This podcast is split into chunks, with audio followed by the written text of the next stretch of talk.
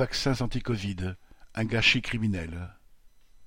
D'après une enquête réalisée par plusieurs médias, dont Le Monde, les dirigeants des pays riches ont jeté plus de 240 millions de doses de vaccins anti-Covid périmés.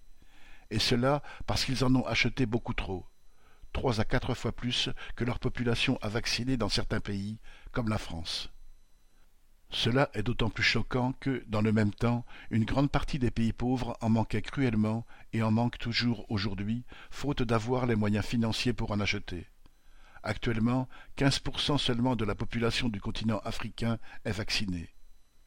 Pire, selon cette même enquête, ce gâchis serait sous-estimé car les dirigeants des pays riches ont fini par donner massivement aux pays pauvres des vaccins à la limite de la date de péremption, rendant de fait leur utilisation impossible, d'autant plus que les pays d'Afrique n'ont ni le personnel pour administrer rapidement ces vaccins, ni les infrastructures pour les conserver à très basse température dans la quasi-totalité de leurs centres de santé.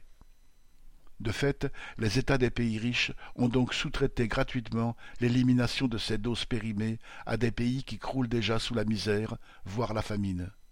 Résultat, des millions de doses finissent leur vie dans des décharges à ciel ouvert au Nigeria, au Soudan du Sud, au Kenya, etc., avec le risque que cela engendre une grave pollution des sols et des nappes phréatiques.